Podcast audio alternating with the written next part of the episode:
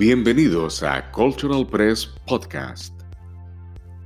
Hola, soy Miguel Ángel Pérez y ahora estoy con ustedes con Notas Mediáticas. Hoy en Notas Mediáticas, la inmediatez, un monstruo ético entre el periodismo digital y el periodismo tradicional. La evolución del periodismo ha sido golpeada por una mala interpretación. El periodismo ha sido a lo largo de la historia una gran herramienta, no solo para informar, sino también para denunciar. En su evolución, también se han presentado grandes retos y muchos cambios a raíz de la transformación tecnológica. Ha sido una herramienta para entretener y también ha sido una fuente de empleo para muchos profesionales. La era digital ha generado un duro golpe a la forma tradicional de hacer periodismo. Ha evolucionado para ser un actor y reportero presente, en tiempo real, narrando los hechos y acontecimientos que están sucediendo en el mundo minuto a minuto. El periodismo evoluciona con la era digital. Pero eso no significa necesariamente que los principios tradicionales puedan ser adaptados o modificados con la excusa de que debido a las nuevas tecnologías, lo que se está haciendo con el desarrollo inmediato de contenidos está bien hecho y hay que validarlo. Los principios periodísticos no deben ser negociables.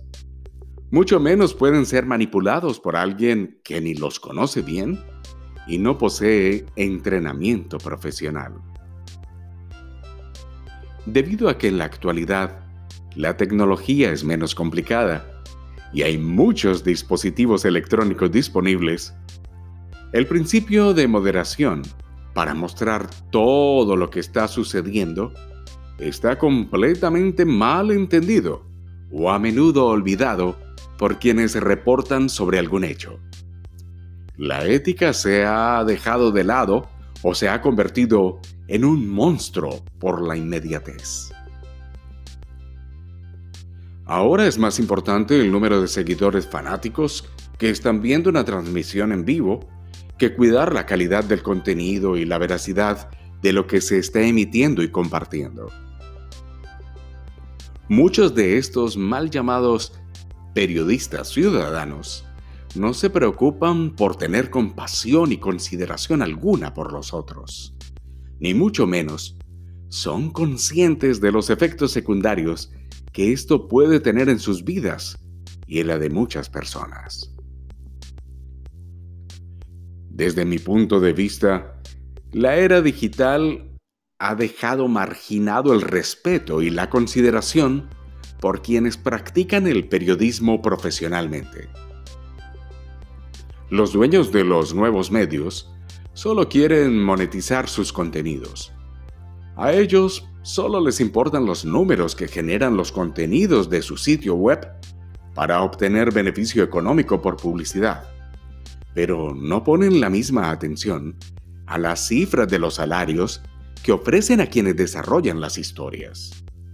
Esto no garantiza necesariamente la calidad del producto final. Los periodistas han estado luchando prácticamente solos por mantener y defender una profesión que está cada vez más baja en el índice de credibilidad y en el de los empleos que generan un salario decente para aquellos que eligen el periodismo como una carrera.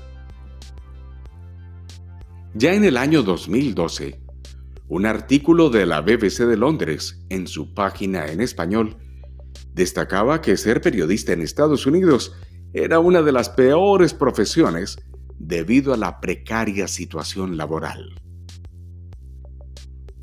El error de acuñar el título de periodista ciudadano ha ocasionado que ahora consideren a cualquier persona como un periodista, incluso si nunca han pasado por una universidad o han tenido suficiente experiencia de campo para poder llamarle así.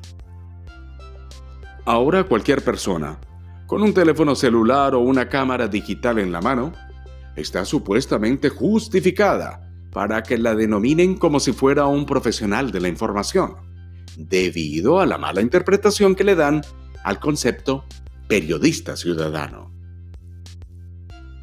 En la propagación de este error, considero que hay varias partes involucradas, pero me concentraré en solo tres protagonistas. Los medios de comunicación, las universidades, o sea, la academia, y las asociaciones periodísticas. La mala interpretación ha sido apoyada por los mismos medios de comunicación que por abusar de la inmediatez se confían demasiado, emitiendo audios o imágenes de video y fotografías que les ofrecen o buscan en las redes sociales. A cambio dan solo una mención a quien supuestamente les facilitó el material sin tener que pagar nada, o quizás muy poco la mayoría de las veces. Por tantas carreras, los medios pueden llegar a ser utilizados por terceros para transmitir información falsa o manipulada por intereses oscuros si no chequean la veracidad del material antes de ser emitido. Algunas veces, si es que los medios no lo descubren a tiempo y el material se emite, será demasiado tarde y ya el daño está hecho.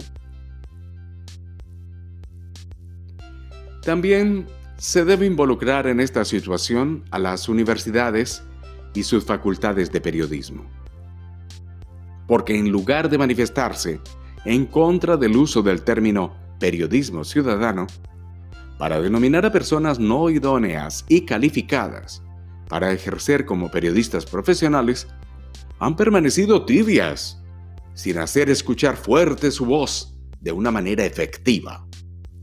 Lo extraño es que esto les puede afectar el número de futuros estudiantes en sus facultades de periodismo y aún así no los veo batallando y haciéndose notar más en el mundo.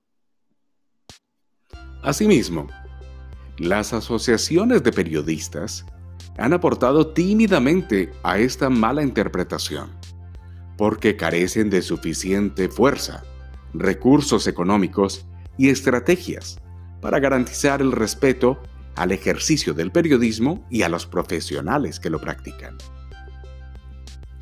Sin embargo, vale la pena destacar que en los últimos dos años, la Asociación Nacional de Periodistas Hispanos de Estados Unidos ha ido rompiendo el silencio y venciendo el miedo para respaldar y validar los trabajos de los periodistas hispanos, haciendo escuchar su voz para lograr mayor diversidad y mayor participación en las salas de redacción de los medios de comunicación en los Estados Unidos.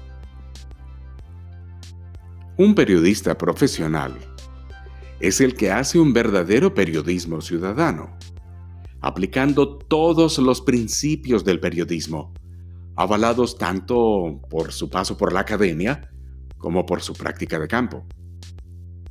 Por el contrario, si damos y validamos un empoderamiento de la comunidad a través de un mal llamado periodista ciudadano que no tiene suficiente investigación, fuentes reales y que no ha tenido todos los conocimientos y las dos caras de la moneda de la situación, estamos cometiendo una falta de responsabilidad y transparencia.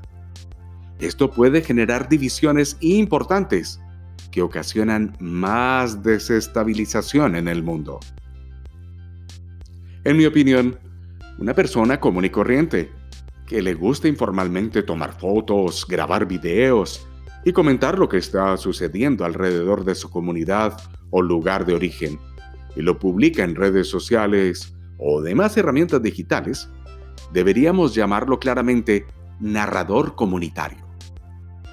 Quizás este ser humano puede interpretar algunas cosas desde su punto de vista y no necesariamente como son, lo cual se presta para muchas dualidades.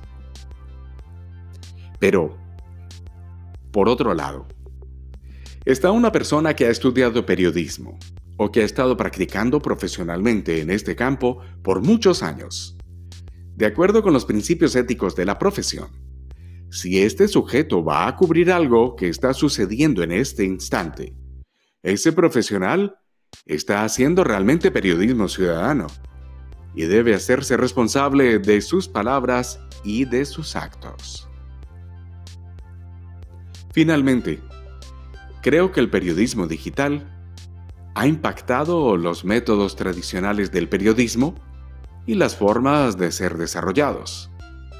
Pero los que no han sido y no pueden ser negociables son los principios éticos y las bases generales del periodismo desde sus inicios. En la evolución, se pueden presentar nuevas formas de practicar la profesión. Con eso estoy más que de acuerdo. Pero lo que nunca puede desvanecerse, esfumarse en este desarrollo, es la aplicación de esos principios.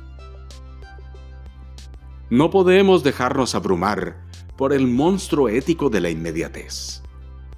Evitemos afectar la credibilidad y la validez del contenido que se transmite. Hasta aquí, Notas Mediáticas en Cultural Press Podcast. Soy Miguel Ángel Pérez. Hasta otra oportunidad.